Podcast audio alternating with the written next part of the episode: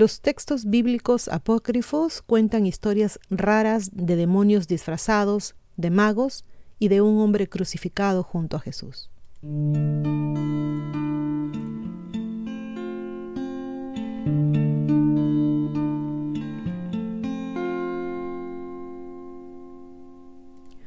Los expertos han recopilado no hace mucho tiempo una serie de textos bíblicos apócrifos y los han traducido al inglés.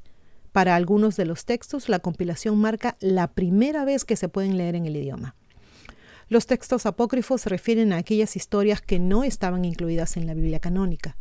Cuando se estaba compilando el libro, los cristianos debatían cuáles decían la verdad sobre Jesucristo y cuáles no. Los textos que llegaron al libro fueron los que fueron canonizados por la Iglesia.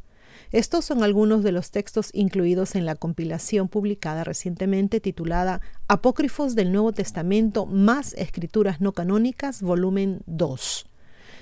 Estas tres historias cuentan historias, valga la redundancia, increíbles de magos, demonios disfrazados y de un hombre que fue crucificado junto a Jesús. Batalla contra magos diabólicos. Esta historia trata sobre una batalla entre magos demoníacos y un grupo de cristianos liderados por el obispo Basil de Cesarea. Según el texto traducido, el obispo Basil recibió instrucciones de la Virgen María de recuperar una imagen de ella misma y colocarla sobre dos columnas primordiales que estaban en una iglesia en la ciudad griega de Filipos.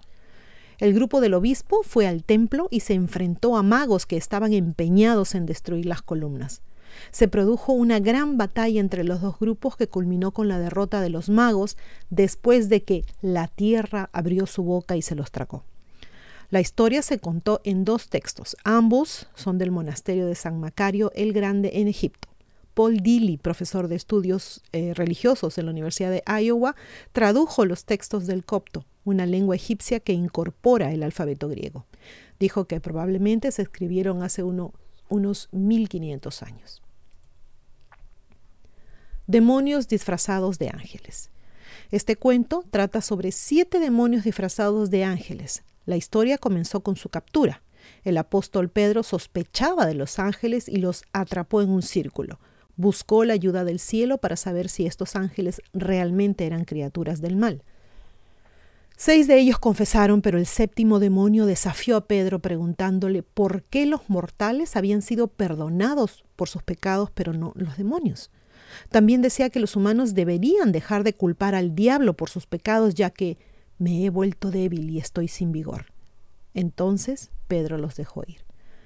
Cambry Pardee, profesor visitante de religión en la Universidad Pepperdine de Londres, tradujo el texto que probablemente fue escrito hace unos 1600 años, según se calcula. Pardee le dijo a Life Science que la historia era ficticia, aunque es posible que algunos cristianos creyeran que era verdad. Dimas ayuda a Jesús y a su familia a escapar. Esta historia trata sobre Dimas. A veces escribe con I latina, a veces con Y y a veces le dicen Dismas. Este eh, fue el bandido que supuestamente fue crucificado junto a Jesús.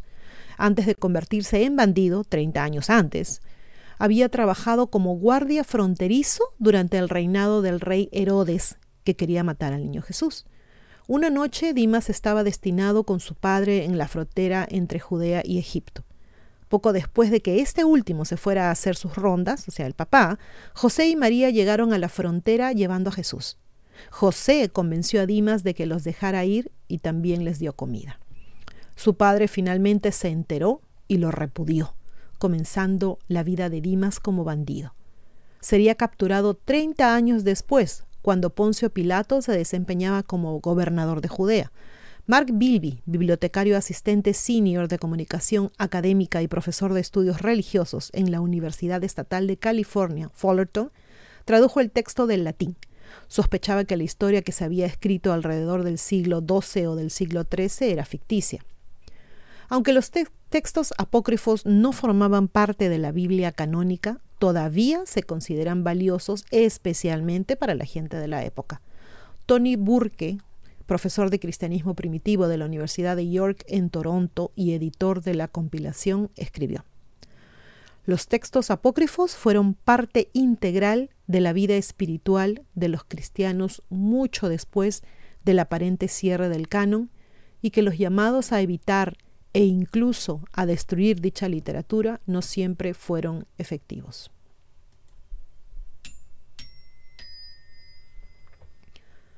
Hay mucho que decir tanto de los libros apócrifos como de la Biblia.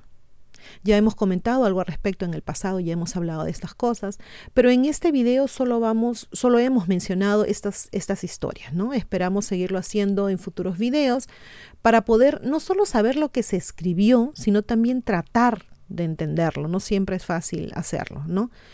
Y bueno, chicos, como siempre, espero que les haya gustado este video.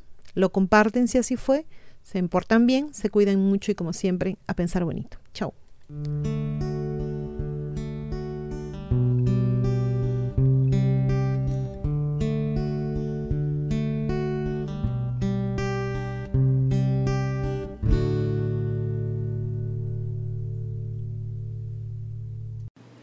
No se olviden de suscribirse a Ileana Historias y a Divulgación Total en YouTube, hacer clic en la campanita para recibir las notificaciones cuando subimos nuevos videos, poner sus pulgares arriba, hacer like y compartir.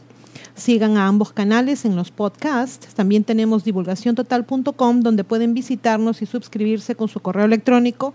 Y seguimos en todas las redes sociales, Facebook, Twitter, Parler, Telegram, Twitch. Aceptamos sus colaboraciones en PayPal y tenemos también merchandising en Teespring. A pensar bonito.